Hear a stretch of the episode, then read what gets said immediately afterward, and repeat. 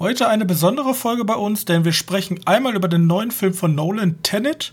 Und als zweites Segment sprechen wir einmal ausführlich über Der Herr der Ringe und wo sind eigentlich unsere Filmserien geblieben. Und deshalb darf ich euch jetzt herzlich einladen zu einer neuen Folge des Medienkneipen-Podcasters.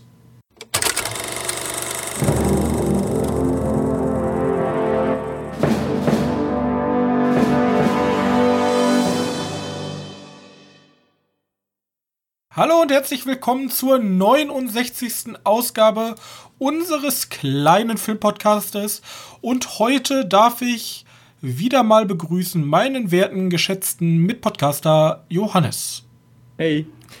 Johannes, unser Podcast ja. ist verspätet. Ja. Aber ich habe auf Twitter bereits geschrieben, warum er verspätet ist. Also wer uns auf Twitter folgt, der weiß es. Denn ähm, es ist ein Film erschienen, der das Kino retten soll. Ja, kann man so sagen. Und den haben wir uns beide angeguckt, natürlich gebührend in einem IMAX, wo wir extra hingefahren sind, damit wir die, wie war das dann nochmal, 90 Millimeter? Achso, äh, die äh, IMAX. IMAX 90 Millimeter. IMAX ja, ich weiß nicht, wie viel der nimmt. Da gibt es ja immer unterschiedliche, ne? Ich habe keine Ahnung. Auf jeden Fall die Sprache. 70 mm, irgendwie sowas, keine Ahnung. Oh, muss mal gucken. Äh, wir sprechen über Tenet. Den neuen Film von Christopher Nolan. Christopher, so. Christopher Nolan.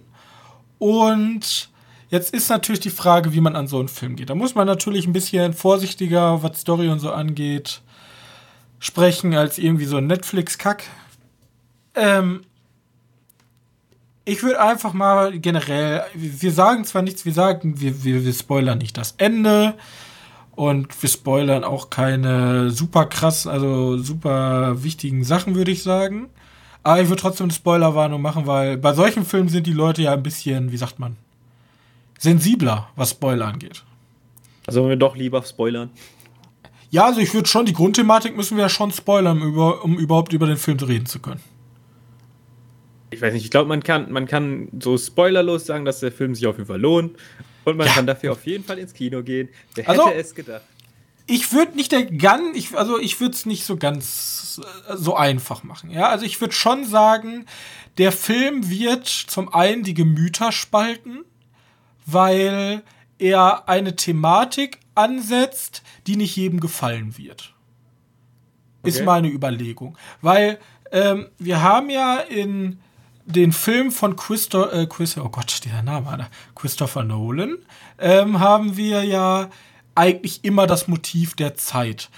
Die Zeit jetzt nicht direkt als Handlungsmotiv, aber die Zeit als narratives, narrative Erzählungsstruktur, würde ich es mal so mhm. ähm, bezeichnen. Bloß hier geht er halt einen Schritt weiter und verwandelt die Zeit in, die, in den eigentlichen Hauptprotagonisten. Kann man so. Films. Was er bis sagen. jetzt ja noch nicht gemacht hat. Außer vielleicht in Teilen in Memento. Ja, ja. Ja. Ich weiß nicht, ich weiß, ich habe da auch schon wieder Sachen, wo ich sage, ja, aber warte, da war doch und dann will ich wieder spoilern. Deswegen will ich jetzt erstmal dazu. Gut. Machen wir erstmal den. So viel, nicht so viel sagen. Ja. Auf jeden Fall erstmal nicht so spoilerig, fangen wir an. Wir geben nochmal, wenn wir über die Story gleich reden, dann geben wir Bescheid. Auf jeden Fall, wir reden jetzt ganz kurz über die Story, aber das ist nichts Schlimmes, weil wir, ich möchte kurz über den Anfang sprechen. Nämlich, der Film beginnt in der Kiewer, Kiew, wie spricht man das aus? Kiewer Oper? So? Ja. Ja. Das gar nicht die Kiewer Oper ist, hast du gesagt, sondern die. Ja, ich keine Ahnung. Das Gebäude kann wohl die in die äh, die Oper sein, aber von außen von außen ist es in Tallinn. Genau. Okay. Also auf jeden Fall, wir sind in einem, in einer Oper und wir sind im Osten von Europa, würde ich es mal so sagen. Und da ist ja der, ich kenne mich ja mit Architektur aus, der Brachialismus, ja, also, äh, obwohl ich weiß gar nicht, ob es so heißt, auf jeden Fall Beton. Sehr viel Beton, sehr kühl alles. Und es geht direkt los, dass wir unseren Protagonisten ähm, folgen, gespielt von John David Washington. Und der Protagonist wird im Film auch gar nicht genannt, wie er heißt, glaube ich. Ich glaube, das ist einfach nur der halt der Hauptprotagonist. Ich glaube, der hat keinen Namen. Der wird auch hier bei Google unter Protagonist gelistet. Äh, weiß ich, mir fällt das gerade auch nicht ein. Ich weiß, dass der Charakter von Robert Pattinson Neil heißt. Ja. Also es haben alle einen Namen bis auf er. Actually. Habe ich gerade extra nochmal nachgeguckt. Wirklich kein Name. Und krass. Ja, jo. gut, aber das lässt ja schon mal auf etwas deuten. Genau. Ähm, Und er, ja, er ist Mitglied, also er ist Agent, vermeintlich für irgendeine amerikanische Organisation. Und ähm, sie machen sozusagen eine verdeckte Operation, weil in dieser Oper findet eine Geiselnahme statt und der russische Staatsschutz rückt schon, äh, rückt schon an. Und jetzt meine, was mir aufgefallen ist, was ich auch tatsächlich in mehreren Reviews gelesen habe, der Film beginnt in der Corona-Zeit in einem vollen Konzertsaal. Also ja eigentlich schon mal, ich weiß nicht, ob das geplant war, wahrscheinlich nicht, aber das ist ja schon mal eigentlich ganz witzig so der, der Anblick in der Corona-Zeit. Keiner, überall Abstände, 1,50 Meter Abstand, aber es geht los in einem vollen Konzertsaal und Christopher Nolan, während alle ausweichen, wie Mulan, ist Streaming exklusiv und dann gibt es auch noch andere. Ich glaube, hier Universal macht ja auch viel mit Streaming. Genau. Ich glaube, also allein, die hätten den Film halt niemals in Streaming rausbringen können, weil halt Nolan hinter dem Film steht. Und er wird never ever seinen Film Netflix geben oder so. Nein, fand, ich nein, ein, fand ich ein äh, interessantes Bild. Achso, ja, das ist aber logisch, dass er eindeutig vor Corona schon Natürlich. gedreht wurde. Ne? Aber hat halt relativ aber gut gepasst. Ja. So, aber ähm, was uns am Anfang auffällt, ist einmal der Score, die Musik. Der ballert richtig. Ja, der ist super, ja? Im, positiven Sinne, ne? Weil ich habe schon von vielen gehört, dass der extrem nervig sein soll für viele. Ich finde aber, das ist eher so eine ganz große Stärke an dem Film. Mit. Mal wieder. Oder was sagst du dazu? Also, er passte halt auch vor allem. Er war irgendwie so, wie soll man sagen, so dröhnend schon fast.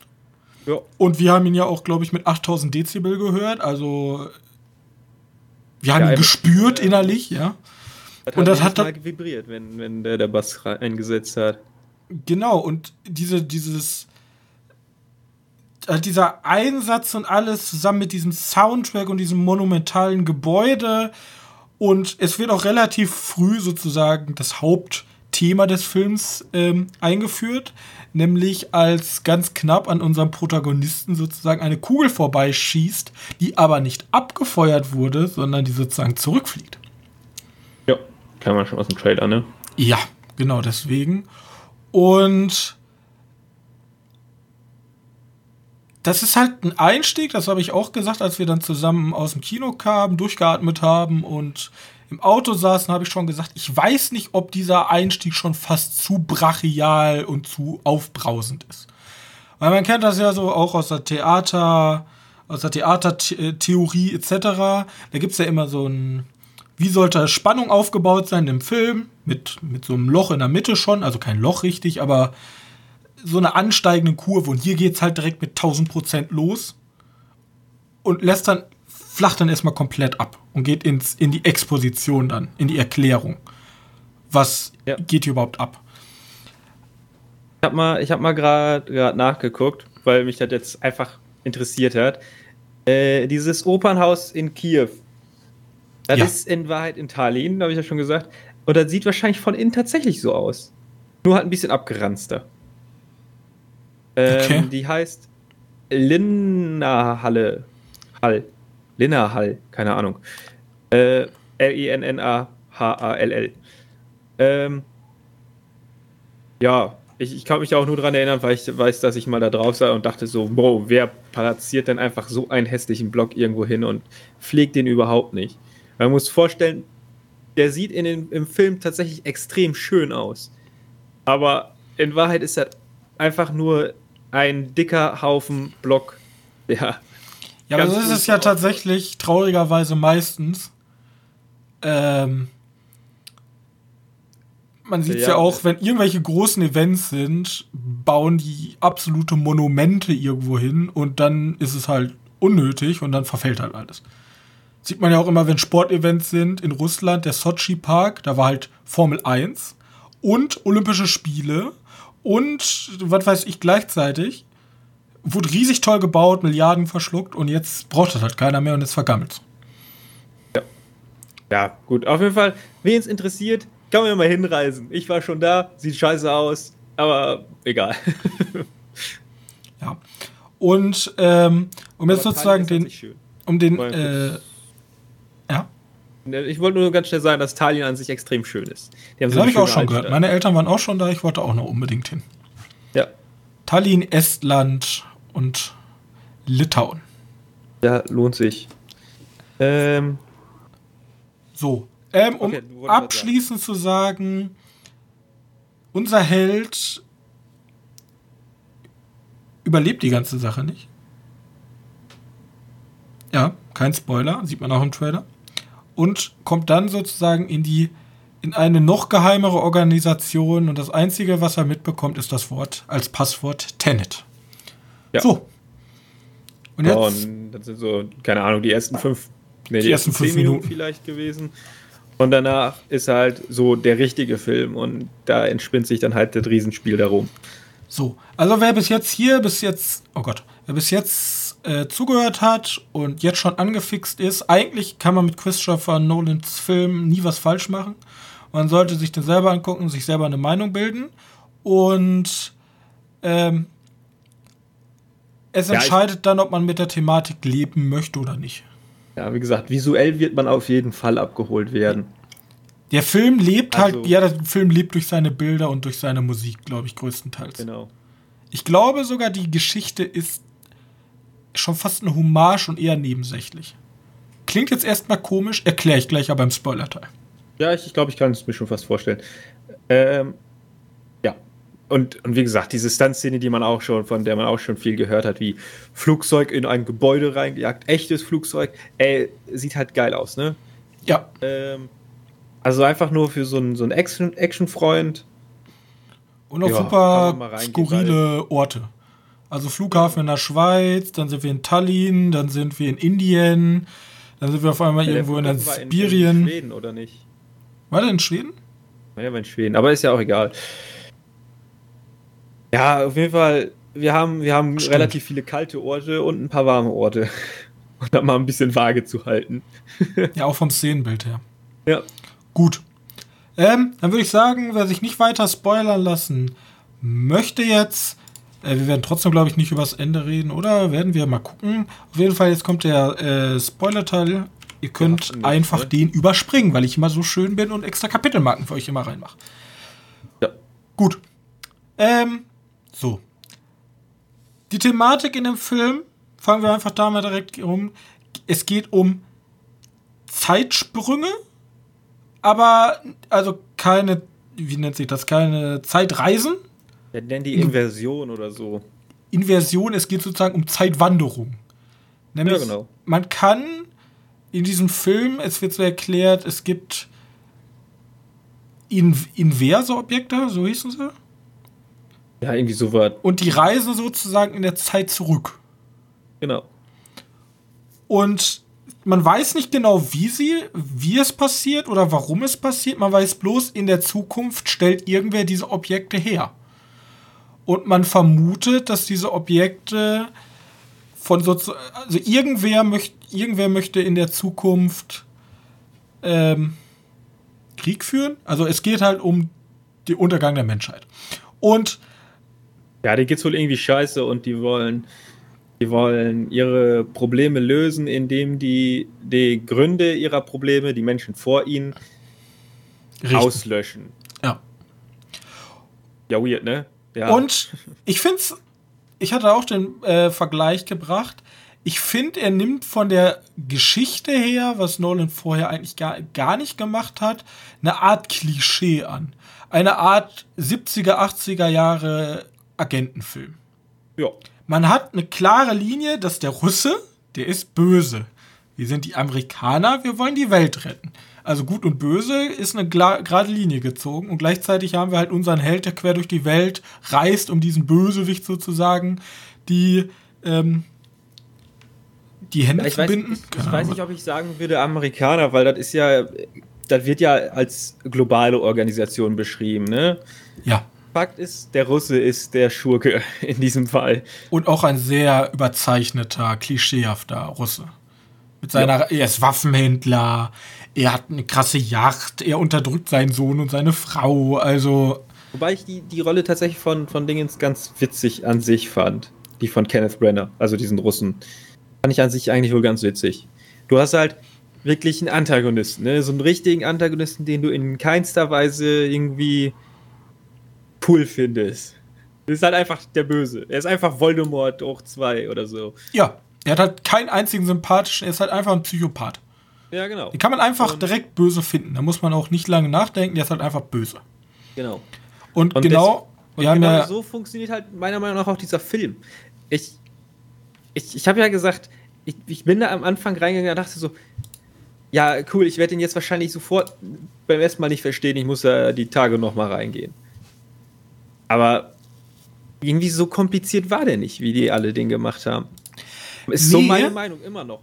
Ich glaube, ich habe da komplett durchgeblickt. Wie gesagt, ich, ja, mach du erst.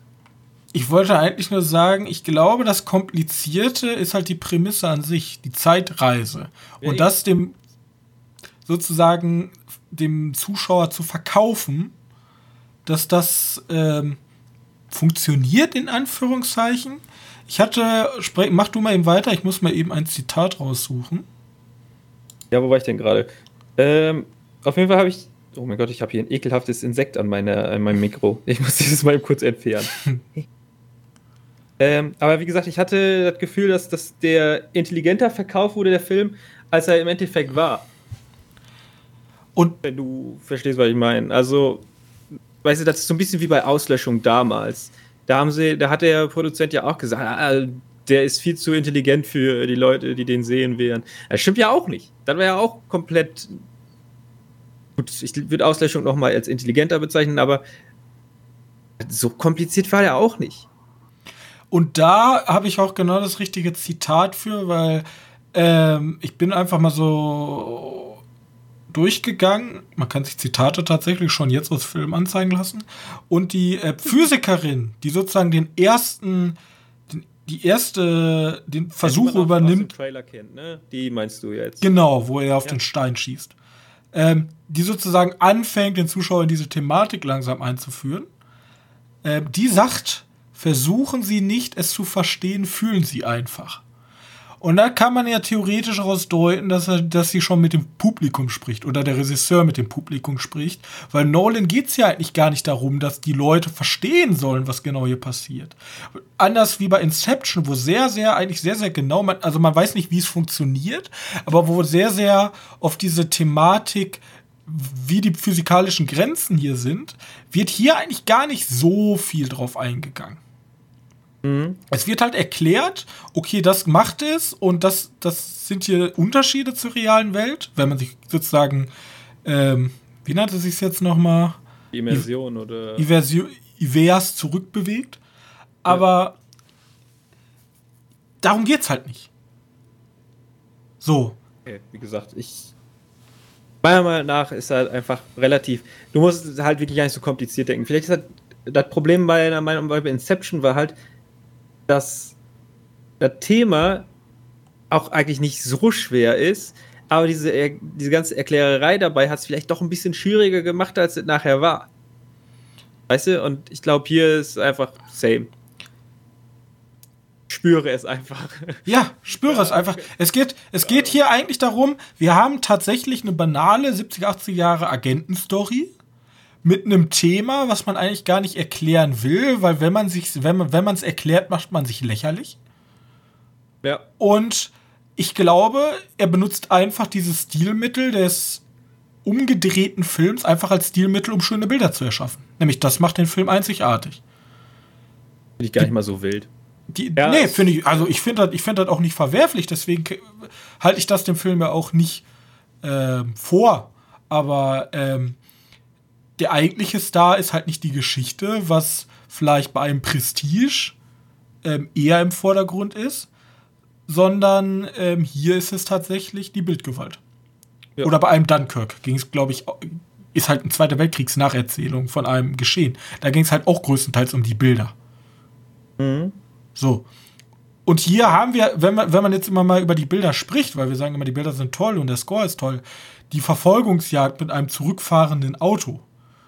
Oder. Ja, das habe ich, hab ich am Anfang auch noch nicht richtig verstanden. Da habe ich jetzt gesagt, so, äh, ich habe ich hab ja im Auto gesagt, war das jetzt Werbung hier für BMW oder Audi? Bei einem ja. zwei Marken, ne, damit wir keine Werbung für irgendjemanden haben. Oder vielleicht auch VW, wer weiß. Äh, naja, es hat jetzt halt Werbung für BMW oder eben für den Audi, der im Rückwärtsgang den BMW einholt. Ist ja gar nicht wahr. Das Auto fährt ja in seiner Zeit vorwärts. Genau. Und ja, ich glaube, dem geht es da auch gar nicht drum. Dem ist halt jetzt gar, also das erste, was die Leute wahrscheinlich machen möchten, wieso, wieso fährt das Auto jetzt rückwärts? Wieso ist das so? Aber das ist ihm eigentlich ganz egal. Einfach diese, dieses cineastische Darstellen vom Auto, was rückwärts fährt und gleichzeitig äh, läuft die andere Zeit vorwärts, äh, haben wir dann später auch im gipfelnden Finale mit den Truppen, die sozusagen einmal vor und einmal rückwärts laufen. Also sozusagen ja. zweimal angreifen gleichzeitig. Und auch der, der Kampf in dem Schweizer Kunstlager da. Vor allem, ja. du machst halt. Apropos, da gab es da gab's, äh, auf äh, YouTube, wenn es jetzt interessiert, wer den Film vielleicht schon gesehen hat, äh, interessantes Making-of-Material zu. Wie, ja. wie, wie die halt gekämpft haben. Also, dieser Kampf ist nicht vorwärts und rückwärts gedreht worden, sondern halt nur in einer Richtung, logischerweise. Und die mussten so choreografieren, dass das aussieht, als wenn der eine sich rückwärts bewegt, der andere sich vorwärts. Ist halt komplett, komplett witzig. Muss man mal angucken. Da gibt es ja, so ein neunminütiges Making-of, wo Das ist das Geniale. Ja, genau. Weil solche Kampfszenen hast du halt noch nie gesehen. Weil wo hast du schon mal gesehen, dass ein Protagonist vor und ein Protagonist rückwärts kämpft? Ja. So, jetzt mal eingeworfen von Film, den werde ich jetzt nächste Woche vorstellen, was wir sind der erste Podcast, der Drunken Master und Tenet vergleicht, ja. Aber du hast halt entweder gut choreografierte Action, alias The Wade oder ein John Wick, die extrem nah dran kommen, oder du hast gut choreografierte Action und zusätzlich noch eine Besonderheit. Bei Drunken Master ist es halt einmal Chicky Chan, eine absolute Legende von Martial Arts, plus mhm. dass er dann so oft betrunken schauspielert. Und hier ist es halt das diese, diese Zeiten, die aufeinander prallen, die aber unfassbar gut zusammen funktionieren. Und das macht diesen Film halt so außergewöhnlich. Ja, und da stört, störe ich mich tatsächlich auch nicht mal wirklich an diese Explosion, die die ganze Zeit wirklich getrieben wird. Ja. Also, die erzählen, versuchen ja den Film immer und immer wieder zu erklären. Finde ich gar nicht so schlimm. Fand ich aber auch schon bei Inception damals nicht so schlimm. Aber ich kann mir gut vorstellen, weil das ja damals auch immer ein super Kritikpunkt an Inception war, äh, dass da sich Leute wieder extrem dran aufregen werden. Hundertprozentig. Ähm, ja. Weil die Leute, aber die sehen es da nicht so wie wir, sondern die sehen tatsächlich die Story dann im Fokus und die muss man einfach sagen, würde man dieses Zeitdingens weglassen, hätten wir einen mittelprächtigen Mission Impossible. Ja. Und wenn man die Zeitthematik dazu nimmt, aber zu ernst nimmt, hat man albern Mission Impossible. Ja, genau, dann ist das schon fast Johnny English. Ja, und ich stelle mir gerade Johnny English davor. ja, ja, warum nicht? Ja, aber, du kannst dich halt komplett drüber lustig machen, aber er nimmt, er nimmt halt wie nochmal, äh, um zusammenzufassen, meine Kritik, also meine Kritik nicht in Sachen Kritik, sondern meine Kritik an dem Film, für den Film, ist, ähm, dass er es halt gut löst und diese Bilder, die man halt sonst nicht sieht von einem zurücklaufenden Film, wie ein Schiff rückwärts fährt, wie Tiere ähm, die, Vögel rückwärts, rückwärts fliegen. Rückwärts ist halt fliegen ist halt einfach genial. So, also ja. ich, das habe ich halt so noch nicht im Film gesehen. Und das eigentlich muss man ja sagen, eine strunzdumm einfache Idee. Genau. Einfach einen Film und, rückwärts laufen zu lassen. Und da muss man dann wieder mal was für den Film brechen, nämlich die haben ja mit IMAX-Kameras gedreht. Und ich weiß, du kennst ja, IMAX-Kameras sind diese riesen Dinger, ne? Ja. Ähm, und da gibt es ja auch nicht viele von. Und der Witz an der Geschichte ist, IMAX-Kameras können ihre Bild nicht zurückfließen, äh, zurück abspielen lassen. Das heißt, die mussten diese IMAX-Kamera extra für den Film nochmal umbauen. Ja. Das ist komplett witzig. Die haben die IMAX-Kamera, wovon es, keine Ahnung, 20 Stück oder so gibt. Äh, äh, fiktiver Wert, keine Ahnung, wie viele davon es gibt. Äh, haben die nochmal umbauen lassen müssen. Damit wir den Film so kriegen, wie er nachher ist. Hat sich meiner Meinung nach dafür auch extrem gelohnt. Weil Kamera, genial. Ähm, ich habe ich hab noch ein, ein, eine Sache, die mir nicht ganz so gefallen hat. Ähm, der Schnitt Mhm. Ich weiß nicht, den Schnitt, den hast du mitbekommen, ne? Ja. Äh, ich fand den nicht ganz so gut. Da tut mir ein bisschen leid für die, die Frau, die den Schnitt gemacht hat. Das ist nämlich die von Hereditary. Und ich glaube, Mary Age Story hat die davor gemacht. Die, die hatte, das sind so eher ruhige Filme, weißt du? Ich, Hereditary, ja, ist, ja doch, ist eher ein ruhiger Film, ne? Und jetzt hat die zum ersten Mal so ein, ja, sagen wir mal, Actionfilm geschnitten. Die hat hier ein wenig schnell geschnitten, würde ich behaupten. Ein bisschen unschön. Ich weiß nicht, ist der dir nicht negativ aufgefallen? War das die Jennifer Lame? Kann gut sein, dass sie das ist, ja. Ähm. Der war ein bisschen stotterig, ja, der Schnitt. Ja, ne, ich, ich ich glaube, also bei anderen haben immer gerne darüber gesprochen, würde ich eigentlich auch mal eben kurz anmerken möchte, weil das ist halt wirklich das perfekte Beispiel für einen nicht so guten Schnitt. Ähm, die machen, wie gesagt, die erzählen, die erklären ja ziemlich viel. Und es gibt diese eine Szene, wo die erklären, wie ja das Flugzeug, äh, diese, wo die Flugzeug-Absturzszene da besprochen wird. Man muss sich vorstellen, Robert Pattinson ist an drei verschiedenen Orten und erklärt ihn an in irgendwie einen Dialog, was halt passiert, weißt du? Du musst vorstellen, ja, du machst das und das, Schnitt, die sind irgendwo auf einer Straße in, in Tallinn oder was weiß ich, wo sie waren, und da erzählt er ihn auch immer weiter. Mhm. Ich meine, ja, cool. Natürlich, wir sehen halt, selbst, selbst nur blöder Text, nur blöder Dialog. Das sind krasse Bilder. Ähm, und, und wenn die halt wirklich nur einen Weg entlang laufen, ich meine, ja, nix, nicht mal was Besonderes. Sieht aber wirklich gut aus, weil ich habe das Gefühl, Nolan weiß, wie man eine Stadt einfängt. Oder wenn, nicht, wenn wir es nicht unbedingt auf Nolan ziehen möchten, sondern eher auf den Kameramann. Äh, glaube, der weiß, wie man, wie man da echt gute Bilder macht. Und die fand ich genial. Aber der Schnitt fand ich jetzt ein bisschen, ja, ausreichend. Ausreichend ja. Minus. ähm, zum Abschluss vielleicht noch mal, um auf die äh, Schauspieler zu kommen. Ja, das wollte ich auch noch machen. Ich habe noch einen Punkt, den ich gleich auch kurz ansprechen möchte, das kann ich aber mit den Schauspielern auch machen. Mhm. Wir hatten äh, Robert Pattinson, den wir ja. jetzt häufiger in großen Positionen sehen, als Neil. Ich glaube, der war Brite in dem Film. Der so äh, auch verstanden. Und der ist halt dieser dieser Sidekick, dieser immer einen coolen Spruch auf den Lippen und dieser junge, dynamische irgendwas, wie würdest du ihn beschreiben? Neil. Keine Ahnung. Ja, ist halt dieser kecke, coole Typ, ja. Der Sidekick, der, der irgendwie ein bisschen smarter wirkt als ja, unser Hauptcharakter. So. Genau. Aber ich finde, Robert Pattinson macht das super. Ja, Robert also, Pattinson, ich finde, die machen das alle nicht schlecht. Nee. Ähm, ich, ja? ich fand die ähm, Kate, die Elizabeth Debicki, ja. die fand ich schon fast ein bisschen, dass die mehr drauf hat, aber ihre Rolle irgendwie nicht mehr hergibt. Weil sie ist halt dieser ganze, ja, ich werde von meinem Mann gequält und in Schach gehalten und mein armes Kind. Aber die Rolle, die entfaltet sich meiner Meinung nach nicht genug. Ja. Äh, ja, die, die ist halt immer diese Denzel in Distress, kann man das zu ihr sagen? Also, ich werde erpresst, ich kann nichts machen. Helf mir. Oh, du hast ja. mich verarscht, ich werde immer noch erpresst, helf mir. Ja. Also, also ich, ich weiß nicht, für also ein emanzipatorischer Film, falls es dieses Wort gibt, äh, ist es auf jeden Fall nicht. Nee. Der hat.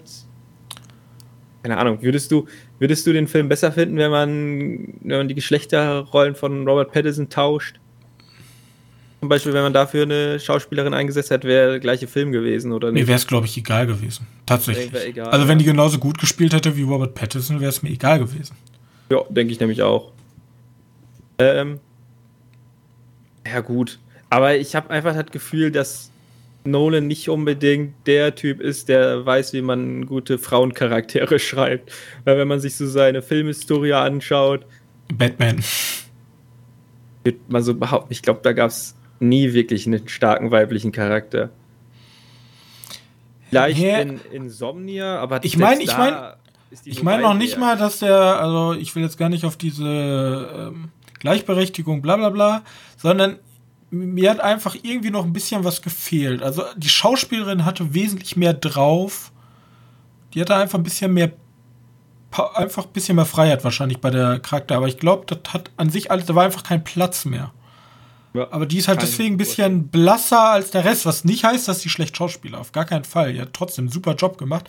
Ich fand ja den äh, Kenneth Branagh auch Kenneth super. Branagh. Aber trotzdem hat er mir Branagh. halt ein bisschen overacted, aber das liegt wahrscheinlich auch am Charakter, weil er halt so ein klischeehafter, böser russischer Waffenhändler ist. Aber das war mir halt ein bisschen zu stumpf. Der hätte man Ja. meiner Meinung nach ein bisschen differenzierter rangehen können, aber. Und ich, auch. würd- ich, ich möchte mal sagen, äh, John David Washington, den höre ich nämlich in, in anderen Kritiken zum Beispiel fast nie. Ich fand den auch nicht schlecht. Also Nee. der, der spielt halt so ein bisschen, ja, der, der, der fällt halt so ein bisschen hier, rein in, ja, wie heißt das? Fish out of water mäßig. Ähm, kommt er auf einmal in, in eine, in eine äh, ja, wie gesagt, der gerät halt einfach da, da rein und muss halt richtig handeln. Und der Typ, ich weiß nicht, vielleicht ist er einfach sein Charme, aber äh, der, der passt schon richtig. Der muss eigentlich nicht viel tun, damit er mich auf seine Seite zieht. Richtig. Und auch noch erwähnenswert äh, finde ich Dimple Kapadia. Ich hoffe, so spricht man sie aus. Das ist Das die indische die- Priya, ja. die Waffenhändlerin aus Indien, die ihn dann sozusagen unterstützt und dann auch in der Organisation verankert ist. Ja, fand ich auch einen guten Charakter. Ja. Und Michael Genau. Caine. Ja. Ja, Michael Caine. Der ist halt da gewesen, weil Michael Caine war und Christopher Nolan einen Film gemacht hat. Ja, genau. Also, Also- wie gesagt, die, die Szene ist mit Michael Caine ist ja auch ganz witzig gewesen. So, ich bin der Moneyboy, hier ist mein Money. So in, so in Ja. etwa. Ähm, ja, ich finde ich find schön, dass Michael Caine sich irgendwie fortsetzt und gefühlt in jedem Nolan-Film vorkommt. Ähm, ich glaube, ich komme, glaube ich, wirklich in jedem Nolan-Film vor. Ich Mich hat er da damals schockiert, als er gesagt hat, im Batman, das fand er richtig scheiße. War er das? Ja, da habe ich dir ja mal damals das Interview, er gesagt hat, das ist sein schlimm, schlimmster Film, den kann er sich nicht angucken, hat er gesagt. Michael Caine hat das gesagt? Oder war es der, der G- Gordon-Schauspieler? Kann auch der, nee, war glaube ich der Gordon-Schauspieler. Der Ähm, Polizist, ich mein- der ich mein, Officer. er das war, ja. Ja. Jetzt komme ich selbst auf den Namen. Ich so ein bekannter Schauspieler. Ja, ich weiß. Ähm, Mit dieser Schande gehen wir dann weiter, würde ich sagen. Ja, schon, schon. Gary Oldman. Gary Oldman, genau. Oh Mann, ey. Ja, der fand, der fand die Batman-Filme nicht so geil. Oder seine Rolle zumindest nicht so geil. Gut. Abschließend auf jeden Fall ein schöner Film. Ah, stimmt. Ähm, letzte Szene. Ach, genau, da wollte ich auch noch mal was drüber sagen, ja? alias, ich glaube, Twitter nannten sie es Kiesgrube, ähm, von der, von der Kulisse. Kiesgrube, die Kulisse. Die war ja sehr karg, Ja, sehr künstlich. Ähm, Ist das künstlich? ich bin mir da nicht sicher. Also es hatte schon, es hatte schon einen starken Kontrast zum Rest des Films, weil der Rest des Films war alles so lebhaft irgendwie und das andere sah wirklich so, kühl, ne? das andere sah schon so ein bisschen alles wie so planbar aus. Als wir, als, vor allem da war ja nichts fertig gebaut. Das sollte ja eigentlich der Standort sein, wo er herkam, oder? Täusche ich mich da?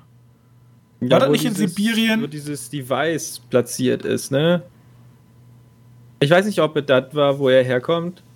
Ja, aber auf jeden Fall, das war halt ein bisschen, also fand ich schon ein bisschen komisch, die Kulisse. Alles so, als wenn man eine Woche vorher so ein Bauunternehmen beauftragt hat und sagt, bau mir da mal 20 Rohbauten hin. Damit wir die zerschießen können, ja. Damit wir die zerschießen können. So. Ja. Könnte könnt gut sein, dass er tatsächlich so war, aber ich fand die Gegend eigentlich wohl ganz angenehm. Also zum hat Film hat es natürlich gepasst. Ge ge geile Schießerei, geile Bilder, vor allem diese Soldaten, die dann immer, weil ich auch mal gut fand, die hatten nicht mal gut ausgebildete Soldaten in den anderen Filmen sterben, die dann immer reihenweise sterbender Menschen. Das sah eher aus wie so, ein, wie so eine Vorführung auf so einer Waffenmesse, um die neuen Waffen vorzustellen, weil überall laufen Leute lang und überall explodiert was, aber. Und manche Leute laufen rückwärts, also. Ja, und irgendwo laufen Leute rückwärts und Explosionen ja. gehen wieder zurück. Also das sieht komplett surreal aus. Die ganze halt Szene ist surreal. Cool aus. Ja. Ähm, was, was mir aber bei sowas schon nicht gefallen hat, mir kommt das so vor, als wenn wir nochmal für den Heim für den Heimmarkt eine, keine Ahnung, fünf Minuten längere Folge kriegen oder längere, äh, längeren Film kriegen der einfach ein bisschen brutaler ist. Glaubst du? Ich habe das Gefühl, weil jedes Mal, wenn, wenn da halt irgendwas passiert ist, ich meine, gut, der, der, da gab es einen und anderen Tor, der schon von Weitem schon hart war. Ne? Der Film ist ja ab 12, ne? Aber ich meine jetzt, die Goldbachen, sage ich einfach mal kurz. Ja, aber so richtig, das haben wir ja extra versteckt und alles. Also genau, aber, aber da, den, wir, den werden Zähne gezogen. Ja, aber da hat man ja auch extra den Zug, der davor fährt. Und, also wenn du einen Zwölfjährigen davor setzt, der weiß nicht so ganz, was abgeht, glaube ich. Ja, aber mir geht es dann auch noch ein bisschen darum, äh, Leute, die fallen zwar um, ne? Aber ich meine, in dem, in dem Opernsaal, Passt. hätte man auch mal ein paar Leute treffen können, die nicht Unschuldige treffen können. Also, ich weiß, das ist jetzt hart gesprochen, aber, aber theoretisch so viele wie da sitzen, da muss ja eigentlich passiert sein. Ich finde es auch, weil die Brutalität, die dieser russische Oligarch, Waffenhändler, Schlag mich tot ausstrahlt, Eben. ist halt, er hat halt einen super psychischen Druck auf seine Frau und tut alles, um sich zu kontrollieren und tut alles, um seine Ziele zu verfolgen und ist eiskalt, aber so handelt er halt irgendwie nicht so ganz. Ja, doch einmal. Also von der, von der sichtbaren äußeren Brutalität. Ja. ja, gut, ich sag mal so, der hat es da schon gut gemacht, wenn er unbedingt ab 12 sein wollte. Weil, wie gesagt, du siehst ja Goldbarren-Szene, siehst ja nichts. Ähm, aber wie gesagt, mir kommt da die ganze Zeit davor, als wenn er mit Handbremse fährt. Ja, weißt du? da gebe ich dir recht. Ähm, wenn man so, wenn ich so drüber nachdenke. Also, also ich finde da, und ich weiß ja nicht, warum ich so in letzter Zeit bin, weil damals sollte ich überhaupt keine Gewalt haben. Jetzt habe ich. Ja, aber wenn man so auch überlegt, so die anderen Nolan-Filme sind auch alle relativ brutal, oder? Nee, ich finde, die sind alle relativ locker. Also ich finde, glaube ich, der, der brutalste Film ist Dark Knight noch. Findest du? Also Prestige? Da sieht man immerhin, wie er zwei Finger ich, abgeschossen ich glaub, bekommt. Prestige finde ich eher psychisch hart, weißt du? Oder Dunkirk ähm, visuell hart sind die ja auch nicht. Ich meine, ich meine, wenn jetzt Mel Gibson den Dunkirk gemacht hätte, hätte mindestens fünf Leute gesehen, die durch eine Stucke in die Luft explodiert wären. Und überall fliegen die Gedärme rum. Brühregen. Ja, so wäre es doch. Ich weiß nicht, ich mag, ich mag den Zwischenschritt da eher. Weißt du, da Dunkirk hätte man. war auch ab 12. Dunkirk war auch ab 12, ja. Ähm, ich weiß nicht, vielleicht, vielleicht ist ja auch das Studio, Prestige was er auch, macht, oh. das gibt's, das gibt's ja auch immer. Ähm, Dingens war noch hart. Memento war noch hart. Aber Memento war auch wieder psychedelisch hart. Also das hat, das hat richtig wehgetan. Ja, vielleicht findet man einfach als Erwachsener eher die Brutalität in dem Film und weiß eigentlich, was da abgeht. Weil ich glaube, ein Kind weiß gar nicht die Tragkraft zum Beispiel von Prestige, wenn man so drüber nachdenkt. Ja, ja, wahrscheinlich wird es daran liegen. Aber ich kann bei den Filmen jetzt verstehen, warum das Studio unbedingt sagt, er muss ab 12 sein. Weil wir, wir gehen, also ich, ich sehe jetzt von Warner aus, wir gehen jetzt schon die Gefahr ein, dass wir diesen, dieses Riesenprojekt an wahrscheinlich der schlechtesten Zeit launchen, die es gibt. Mhm. Und dann willst du den Film nicht auch noch für alle unter 16-Jährigen, äh, wer ist es, äh, vom Markt nehmen. Aber wie gesagt, ich habe das Gefühl, Der hätte noch ein bisschen brutaler sein können. Und ich glaube, der hätte seinen Zwölfer auch noch dafür behalten. Klar, du musst jetzt nicht aktiv sein, wie jemand in die Zähne gezogen werden, aber. Ja, das wäre dann ja schon eher wieder 18. Das muss man ja nicht.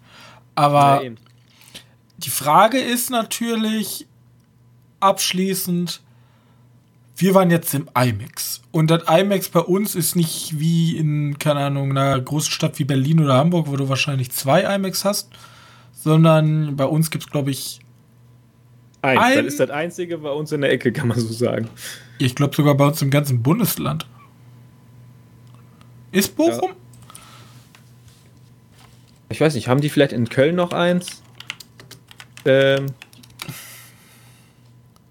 Naja, wir können ja einfach mal sagen, wir waren in Bochum und die haben ja seit dem letzten Jahr, seit Anfang des letzten Jahres, äh, die UCI-Kinos haben seit Anfang des letzten Jahres, ein paar zumindest, äh, ein IMAX-Kino nachgerüstet. Aber auch nicht alle. Auch, nein, nicht alle. Aber wie gesagt, Bochum auf jeden Fall und ich glaube in Hamburg auch eins. Ich bin mir da nicht Ja, in ganz Berlin sicher. da ist ja klar. Ja, da müsste man, wie gesagt, mal reingucken, je nachdem, welche Ecke man da hat. Äh, also Berlin hatte ja schon davor schon eins. Ähm, aber das ist auch wieder ein interessantes Zeichen. Das sagt nämlich aus, dass so scheiße den Kinos, zumindest in Ketten, nicht mal geht. Ja, das ist natürlich jetzt die Frage. Ich habe Genau. gelesen in Beiträgen zum Beispiel, dass ganze Ketten das davon ausgemacht haben. Die wollten eigentlich gar nicht öffnen, außer ein großes, großes Zugpferd wird released. Und das ist halt Tenet gewesen. Ja, wie gesagt, ich hoffe ja, ich möchte jetzt nachher, also der nächste Schritt, der bei Tenet extrem interessant ist, sind halt die Zahlen. Wie Genau. gesagt, wir machen, wir machen ja Sonntag den nächsten, dann können, könnten wir ja mal über diese am Wochenende die Zahlen berichten. Ähm, Es wird jetzt eh drauf ankommen. Es werden wahrscheinlich super viele ähm, brancheninterne auch beobachten, wie, wie stark wird der Film raubkopiert, wie sieht das aus. Also da wird, das wird jetzt ein super interessant. Und das ist ja auch ein bisschen so ein, so ein kleiner Zeh ins kalte Wasser halten, auch für die anderen Studios, die vielleicht jetzt gucken, okay, wie geht's Tenet und lohnt sich das vielleicht für uns dann auch zu veröffentlichen? Das ist ja meine Vermutung. Wonder Woman, der ja auch von Warner ist, ne? Mhm. Der soll ja im Oktober released werden. Ähm, ich glaube, der hält sich jetzt ganz stark daran, wie Tenet abschneidet. Weil ich glaube, der Film ist zu groß, damit. Äh, Tenet hat ja 200 Millionen gekostet. auch, auch, da war doch so teuer. Ja, 200 Millionen und dann kannst du, so ist die Rechnung nun mal, einmal nochmal 200 Millionen für Werbung draufrechnen. Ja, verdoppeln, ne? Deswegen, das ist schon ein richtiger Brocken in dieser Zeit reinzuholen. Ich bin mal gespannt. Und man erwartet ja auch von Nolan eigentlich, dass der mehr als 500 Millionen eigentlich einspielt.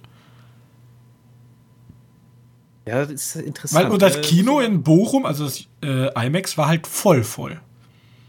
Also für, für seine Verhältnisse voll. Wir haben natürlich die Abstandsregeln. Ja, die. Abstandsregel. Aber die nächsten fünf Tage ist es kom kom komplett ausgebucht.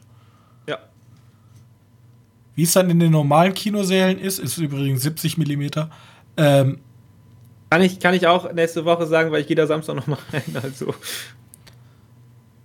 ich bin, wir, wir ich- auf jeden Fall sehen. die Zeit wird zeigen, was passiert.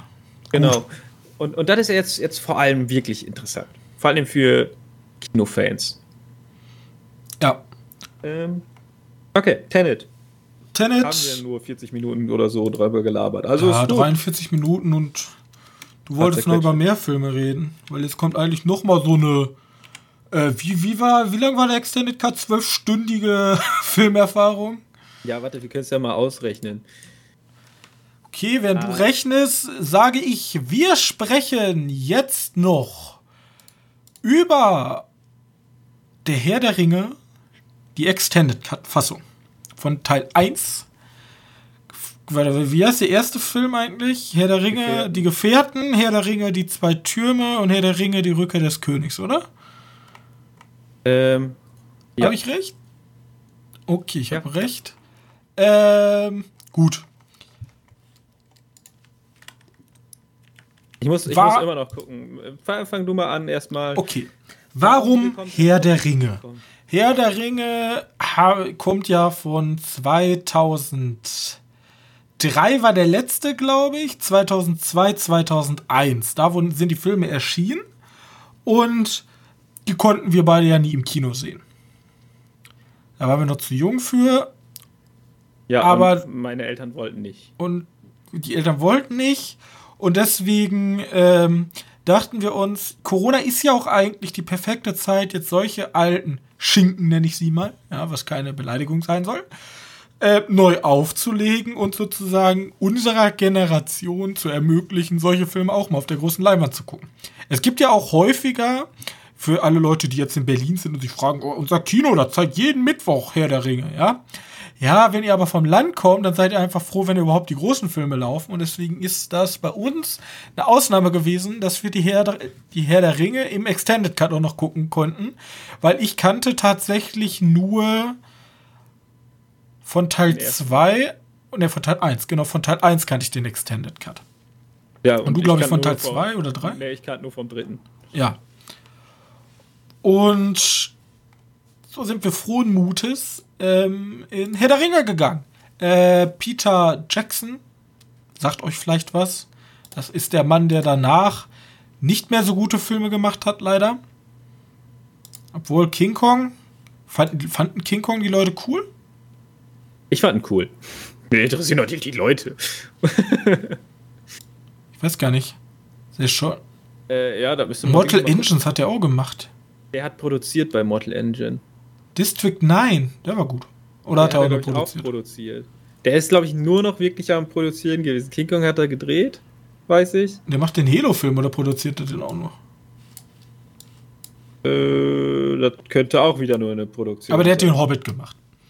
Ja, die hat er auf jeden Fall gemacht. Und das ist eine Schande, aber wir wollen jetzt über die Originalfilme reden und vielleicht auch reden, wo sind unsere Filmserien geblieben. Gut. Herr der Ringe. Reden, okay. ja, da ziehe ich dich jetzt mit rein. Nämlich momentan gibt es auch eine Wiederaufführung von Harry Potter. Ja. Und die gucken wir uns momentan auch an. Ich habe, ich weiß gar nicht, ab wann ich angefangen habe. Ich glaube, der Gefangene von Azkaban war mein erster. Kann ja, nee, den, den. Oder der danach? Also wie gesagt, ich der weiß, Feuerkelch? Ich weiß, dass ich mit dem vierten angefangen bin. So, Auf jeden Fall ähm, Elijah Wood waren es. Mhm. Ja. Hast du jemals in deinem Leben äh, Flipper geguckt? Flipper? Nein. Flipper, Flipper, Held aller Kinder, der schöne Delfin. Ja, okay, aber nein, habe ich nicht geguckt. Damit ist Elijah Wood groß durchgestartet. Ach, damit ist er groß. Ich wusste das auch nicht. Elijah ich Wood. Ich hatte, ich hatte, warte mal kurz, äh, zu Elijah Wood, da gab es auch diesen mit McConaughey Culkin.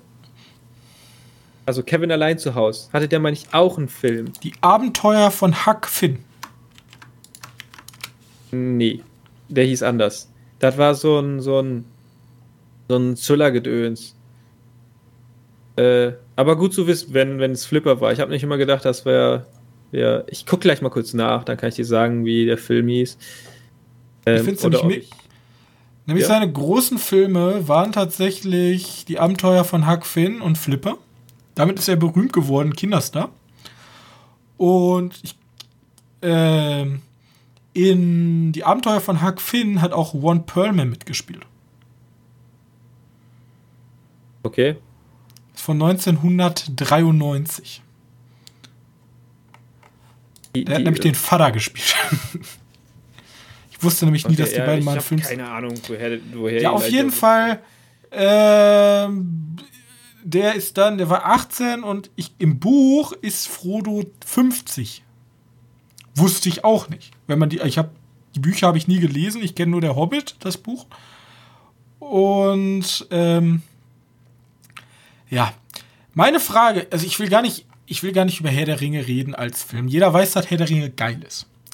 Bloß ich frage mich halt, da, da muss man halt nicht viel drüber reden. Aber wir haben bei Herr der Ringe eine Filmserie. Und man sieht ja, die wurden ja gleichzeitig gedreht, weil die wurden 2001, 2002 und 2003 veröffentlicht. Der äh, Gedanke, finde ich meinte, heißt das zweite Gesicht. Das zweite Gesicht. Ist der danach oder davor? Äh, Fest von äh, 93. Oh. Okay, äh, den kann ich, ich gar nicht. Ich weiß nicht genau. wie oder wann der halt in Elijah Woods jungen Karriere stattfand, aber ich kann dir auf jeden Fall sagen, dass er da äh, sozusagen, ja, da hatte er die Hauptrolle. Nicht sozusagen, da hatte er die Hauptrolle. Das war aber, keine Ahnung. Davor hat er nach Wikipedia zumindest, weil ich jetzt schnell eher googeln konnte, noch ein paar andere Filme gemacht. Ähm, ich kann aber nur sagen, dass er da eindeutig die Hauptrolle gespielt hat und das ist so ein kleiner Psychothriller. Der ist auch gar nicht mal so unbrutal. Der ist ja schon ab 16. Ähm, kann man sich mal angucken. Aber ich wollte nicht dazwischen gerätschen so hart. Mach mal weiter. ich wollte eigentlich nur sagen, ähm, wir haben ja bei Herr der Ringe eine, eine Heldenreise. Und ja. ich finde, Percy, äh, Peter Percy Jackson, what the fuck, äh, Peter Jackson schafft es extrem gut, was bei mir bei einer Heldenreise super wichtig ist, die Charakterbildung über die Filme hinweg zu steuern. Ja. Man hat halt am Anfang, es fängt halt super an, man, man fängt halt in diesem Auenland, die Storyline ist halt perfekt. Man fängt im Auenland an, ist theoretisch ja wie der Himmel, wie das Paradies. Alles ist grün, die Leute sind unbeschwert, es wird eigentlich nur gegessen und gefeiert und alles ist geil. Und wir enden wie ein komplett psychisch kranker Frodo Beutlin sich den Finger von einem halbnackten, psychisch kranken Wesen abbeißen lässt an einem Feuerkelch und sein Kollege Frodo weiß, äh, Sam weiß Ganshi kann nicht mehr laufen, weil er so erschöpft ist. So, ja. von A zu B zu kommen. Die ja. ja, diese Reise ist halt so wunderschön dargestellt und viele Leute finden ja zum Beispiel den ersten Teil gar nicht so stark. Aber Was? ich. Hm? Warum nicht? Ich finde die alle stark. Also, ich finde. Ja, die Leute finden halt Teil 3 geil, weil da halt Ackermatch ist. Da ist halt richtig. Ja auf die Fresse, Minas Tirith, Nazgul, was weiß ich. ist schon geil. Also, ja, sag ich auch nichts gegen. Aber ich finde, die eigentliche Magie und die eigentliche Introduction in diese Welt findet halt im ersten Teil so unfassbar gut statt, dass das bis heute mein absoluter Lieblingsherr der Ringe ist. Ich, ich würde auch ganz klar behaupten, dass ohne Teil 1 der dritte Teil niemals so gut wäre. Weil da wird halt alles, da wird die Welt schon so ein bisschen magisch gemacht, so ein bisschen groß. Und im dritten Teil ist ja, ja, da ist auch groß, weißt du, da sind halt die krassen Schlachten. Aber ich meine, da ist er zentriert auf die Menschen mit, mit ihren Problemen. Weißt du, hier die, die, die Mächte des Bösen, ja, nenne ich sie jetzt einfach die mal. Die Korruption der Könige. Stehen, genau, stehen vor der Tür, Korruption von Königen. Weißt du, das ist alles zentriert auf Minas Tirith und Umgebung. Und mit Umgebung meine ich auch das Schwarze Tor. Äh, aber im ersten, da hast du wirklich noch mal, da machst du noch ein paar Meter. weißt du, da, da wird noch mal kurz von A nach B gelaufen. Ja, und vor allem, ich finde, diese, da werden halt, da werden schon diese ganzen Weichen gestellt und diese ganze, diese, Charaktere kennenzulernen, weil wir haben ja ein unfassbar riesiges äh, Ensemble. Ja. Oh ja. Wir haben, wir, wir haben vier Hobbits, einen Zwergen, elf, dann haben wir die Könige, die ja auch teilweise wichtig sind. Und dann haben wir, wie bei Game of Thrones, ja, haben wir verschiedene Stränge, die gleichzeitig behandelt werden, verschiedene Wege. Und der erste Teil setzt halt diese ganzen, diese ganzen Weichen, wie die Charaktere auch sich dann in den späteren Filmen weiterentwickeln. So, jetzt mal auf diese Extended Cut zu sprechen zu kommen, meiner Meinung nach braucht man den nicht. Ich glaube, wenn man die Standardfassung hat und den Extended Cut und da ist ein neuer, un unbeschriebenes Blatt, der gerne Herr der Ringe gucken möchte, dann würde ich dem eher den normalen Cut geben als den Extended Cut. Weil ich glaube, der Extended Cut ist wirklich nur was für Fans, die noch ja. mehr von dieser Welt haben wollen. Und ich muss ganz ehrlich sagen, viele Szenen sind auch jetzt nicht so gut. Also, wir haben halt. Ich weiß schon, warum die diesen ganzen Elfenpart ein bisschen runtergekattet haben. ja, ja, okay. weil, weil, weil Weinstein Produzent war und der Frauen hasst, ist ja klar. Ja, genau deswegen. Und ich hasse auch Frauen. Nein, der, du hast halt bei den Elfen, da ist alles schon, wenn man das aus heutiger Perspektive sieht, alles schon ein bisschen schwurbelig und drüber und wie nennt sich das? das ist, ich beschreibe es halt einfach so. Stell dir vor, ein, keine Ahnung, irgendein Netflix oder so macht ein, macht ein Science, Hard Science Fiction, äh, Hard Fantasy meine ich, äh, Film. Und die packen wirklich alles aus der Klischee-Grabbelkiste aus. Wirklich alles. Ja. Und dann verkaufen die da als halt mit im puren Ernst. Und das sind schon so die, die Elben da. Also, das ist. Aber wie gesagt, das ist. Da war halt eine andere Zeit. Das war der erste, so. Der erste seiner Art, sozusagen.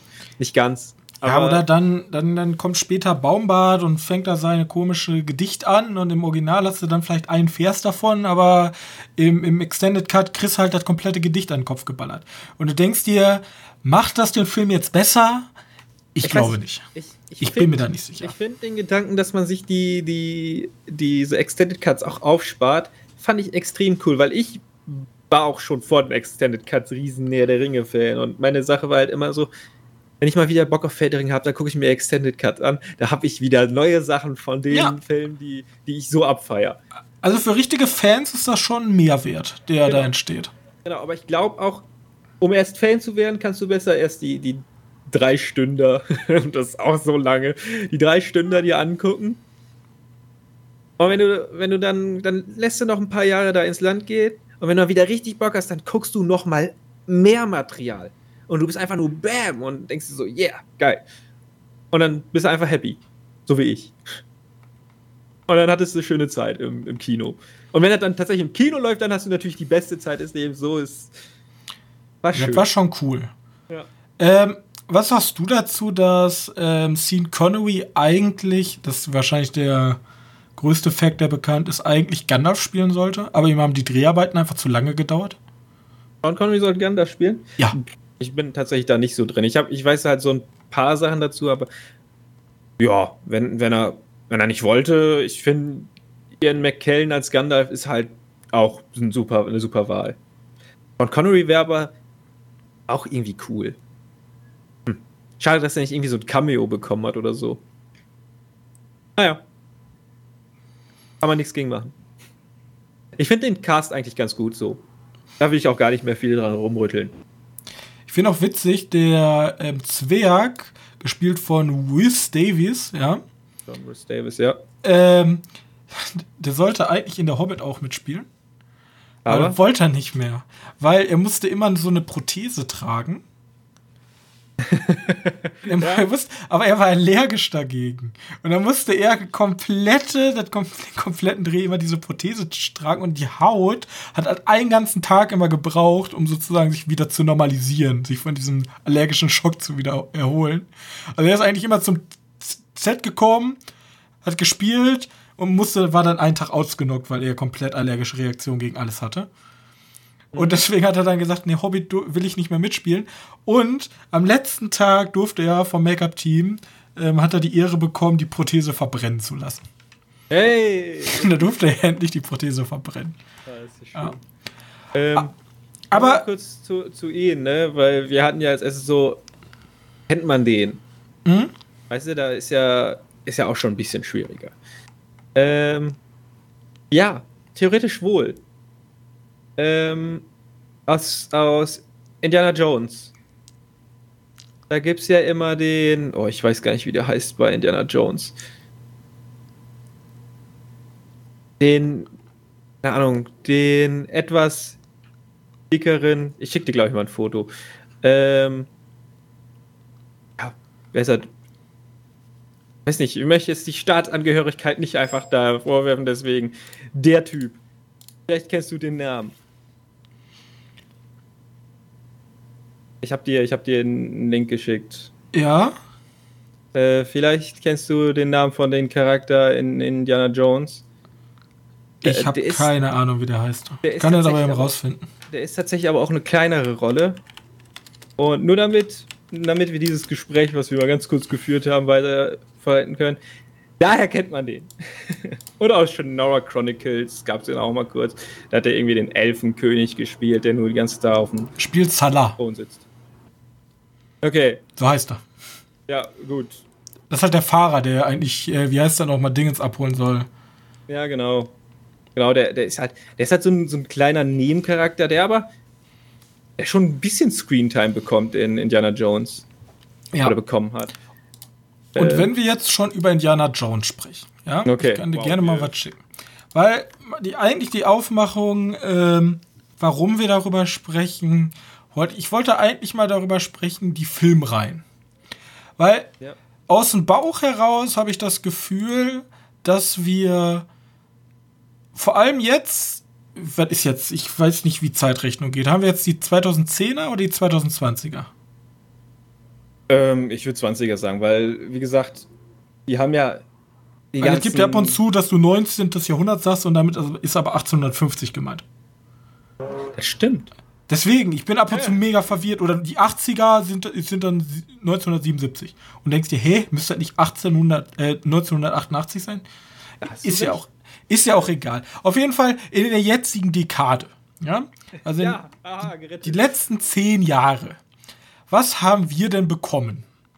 Da habe ich so drüber nachgedacht. Der einzige, und ich will jetzt davon weder Superhelden noch wie irgendwelche aufgekochten Serien von damals.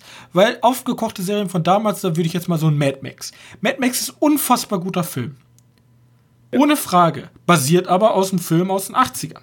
Oder 70ern, Ja, meinst- weiß ich jetzt gar nicht. Du meinst jetzt, was ist denn die neueste, die neueste. Eine neue Ahnung, Filmserie? Ein Filmfranchise. Äh, Was auf ein irgendeinem Buch. Oder frei erfunden ist. Ja, genau. Okay, und, und was hierzu rausgekommen ist, also was in letzter Zeit rausgekommen ist, muss aber komplett neu sein. Ne? Das heißt, so ein James Bond, der ist, halt ist jetzt raus. schon ewig lange Der, da. ich glaube, James Bond ist auch die einzige Serie, die so konstant und schon so lange existiert. Genau.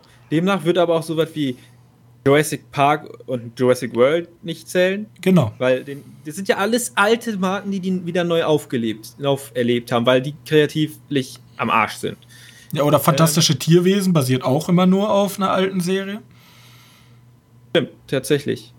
Das ist eine gute Frage. Und was ist mit, wie, wie würdest du die Superhelden-Blödsinn erzählen? Der ist Das ja natürlich auch alles auch raus. schon zehn Jahre alt, ne? Also es gab damals in den 70ern auch schon Batman.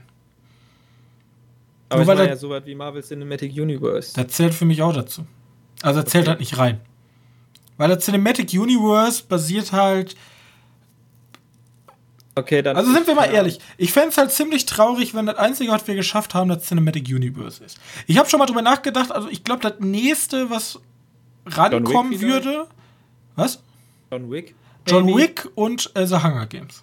Das sind, glaube ich, die einzigen beiden Serien, die mir einfallen würden, die original, ohne irgendwelche vorigen Sachen entstanden sind in den letzten. Was ist mit The Conjuring?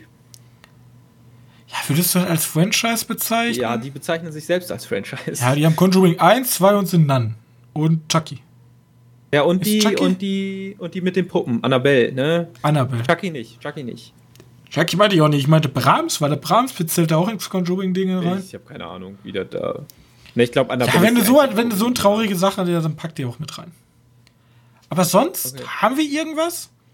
Also wir haben halt, wir haben halt super viel, also es wird halt super viel Altes aufgegriffen. Wir haben Star Trek. Weiß nicht, ich hätte schon fast gesagt, die Hunger Games sind mir auch schon wieder zu alt.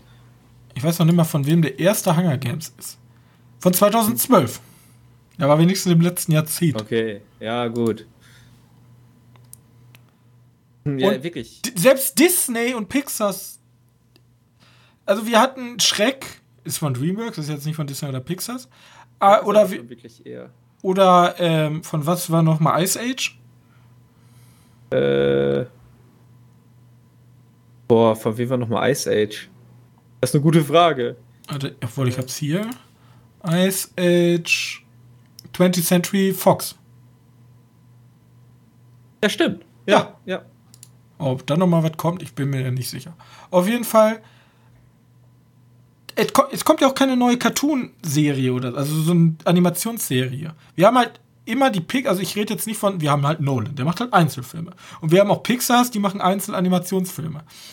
Frozen, kann man da zählen? Ich weiß nicht. Das ist ja schon Nee. fast ein Franchise an sich, die zwei Filme ja. Gut. mit tausend Serien und Merchandise und was weiß ich, aber sonst, wir haben halt nichts. Und das fand ich halt das Traurige. Haben, oder, oder ist das, ist das einfach nur, Jumanji ist jetzt auch der Shit, ist aber auch uralt. Also alles, was wir haben, basiert auf irgendwelchen alten 80er oder 70er Jahre Sachen. Ich hatte gerade was im Kopf. Ich habe jetzt schon wieder vergessen. Ah, was. Pirates of the Caribbean würde ich vielleicht noch mit reinziehen. Aber ist auch schon halt uralt und nicht mehr cool. Äh, Fast and the Furious ist ja auch, wann ist der erste Fast and the Furious rausgekommen? 2001. Also wann Herr der Ring rausgekommen ist. Ach echt? Oha. Ja. Okay. Deswegen, Ja. weil ich dachte so, und die, ich überleg mal, so, früher bist du aufgewachsen mit Star Wars, Indiana Jones, vielleicht auch, wenn wir ein bisschen älter gewesen wären, mit ähm, hier äh, Herr der Ringe, Harry Potter. So, aber Zukunft, jetzt, ja, zurück in die Zukunft. Aber Rambo, Terminator, du hast halt so viele Ikone, ikonische Ja. Helden. Ich, ich, ich hatte was. Ich hatte was. Ich war nicht stolz darauf, deswegen habe ich es direkt wieder aus meinem Gehirn verbannt. Aber neben Twilight gab es ja noch so ein, so ein Rom-Com-Dingens-Kack. Und zwar Fifty Shades of ja, aber das Grey. sind doch auch nur zwei Filme, oder? Ne, drei. Sind das drei? Meine ich wohl. Müsste man mal gucken. Ja, aber das. 50 Also du willst jetzt auch gute Filme haben, ne? Nee, also 50 wenn das, das passt ja wohl rein. Ich würde da zwar eher so als Haus. Das klingt jetzt voll gemein, als Hausfrauen-Romantik-Filmreihe, weil. Es gab tatsächlich drei Filme von 2015 bis Ja, ich 2018. sehe es gerade. Aber mir fehlt halt irgendwie so, wie so unsere ikonischen Helden. Will man später sagen, Alter, John Wick, ja, das ist mein ikonischer Held. Ja, John Wick ist cool, aber Also ich möchte es tatsächlich eher sagen als Iron Man. Ja, das ist es halt. Die heutige Jugend, und da meine ich nicht, früher war alles besser, aber wir wachsen, also wir, wir wachsen halt mit Filmen auf wie Lego, die auch alles einfach kopieren. Und ich meine nicht, dass die schlecht sind. Wir reden jetzt nicht von schlechten Filmen. Ich sage halt bloß, wir haben, die Kinder wachsen auf mit Frozen und den ganzen Disney-Shit und der Rest mit dem ganzen Marvel-Shit und irgendwelchem DC-Shit und äh, Fast and the Furious. Und Jurassic World. Und Jurassic World, weil auch wieder alt ist. Aber wo, wo ist unser Rambo? Ja, wo, wo ist unser Indiana Jones? Wo ist Also unser mein- Frodo Beutling? Ich will auch sowas haben. Ich will nicht. Abenteuerfilm. Du hättest nicht nur diese. Ja, eine Reise. Also ich kann, ich würde jetzt mal sagen, die Marvel Cinematic Universe ist keine Heldenreise, auch wenn die nur aus Helden bestehen. Aber das ist einfach nur ein Action-Spektakel. Und John Wick Also- ist auch keine Heldenreise. So ein bisschen mäßig Percy Jackson, nur dass es funktioniert. Und ich rede jetzt auch von, von so Jugendfilmen, so zwischen 12 und 18. Oh, Rambo fällt da nicht so rein, aber so ein, so ein Indiana Jones, so, so ein Held halt. Ja, ich sag ja. Ähm, vielleicht kriegen wir, und das ist jetzt mal eben kurz komisch zu behaupten, aber Uncharted. Wenn er gut ankommt, dann haben wir da unseren. Der neuen Zeit, Uncharted. Ja, wir hatten ja auch schon so. So was Ja. wie Lara Croft.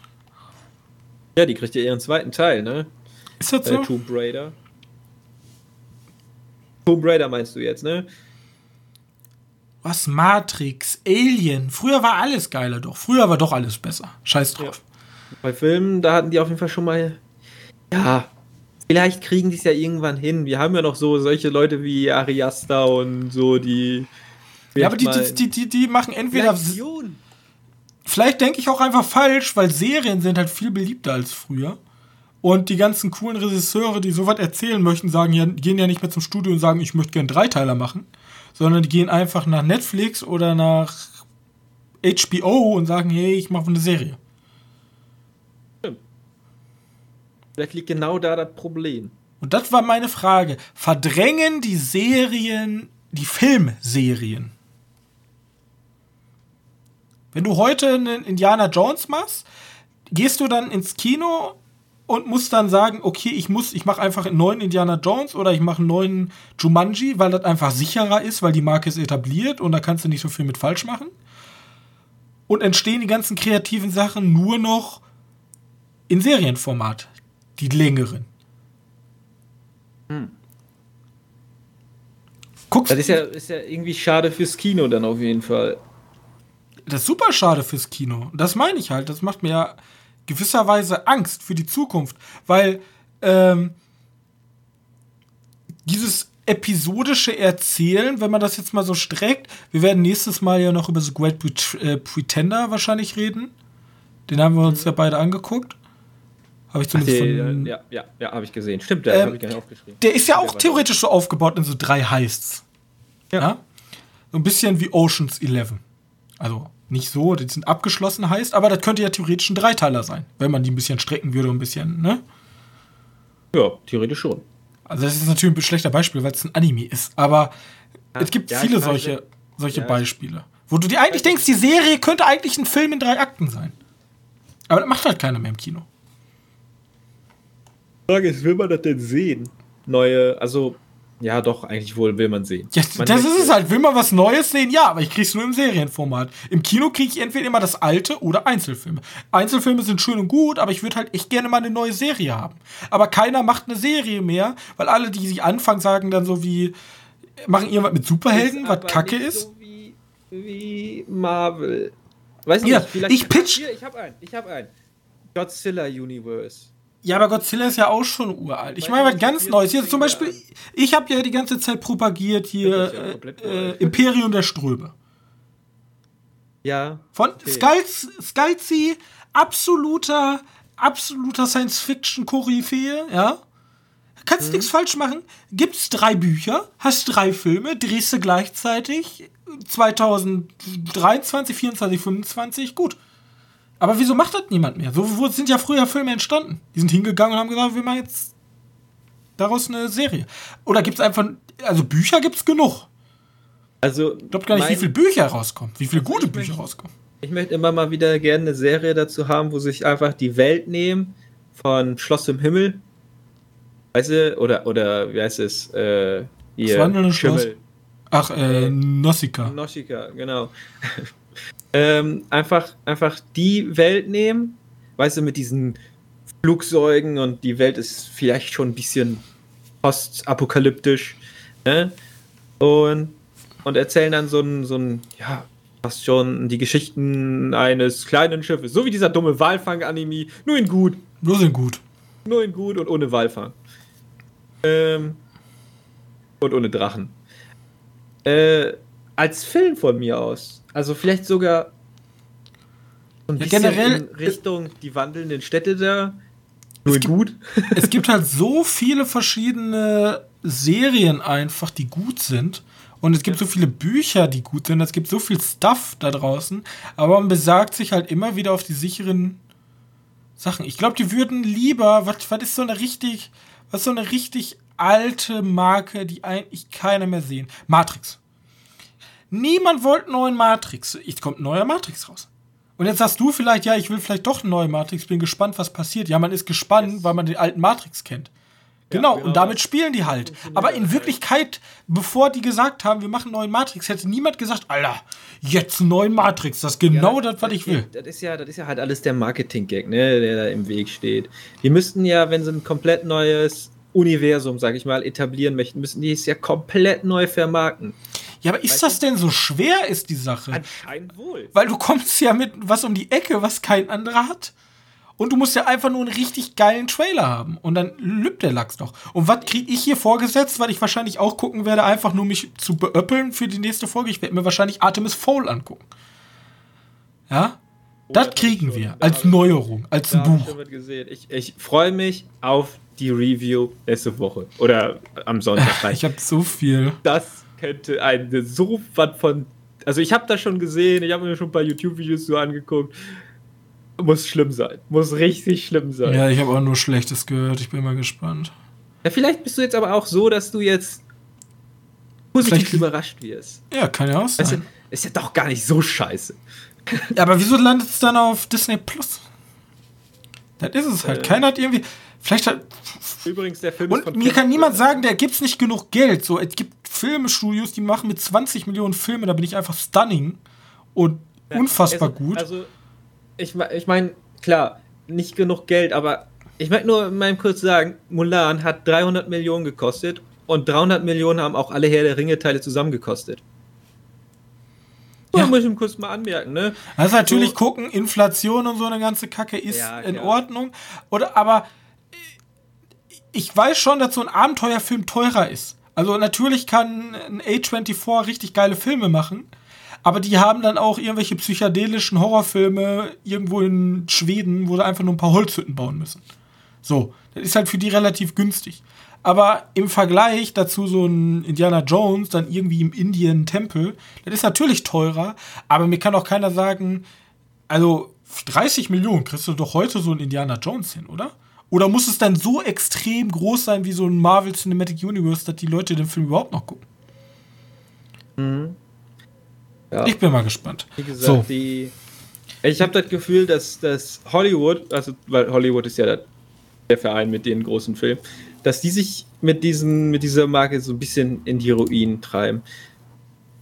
Aber da sind die eigentlich zu groß für, dass die sich so was erlauben. Aber wie gesagt, das kann nicht lange so weitergehen. Hoffentlich nicht.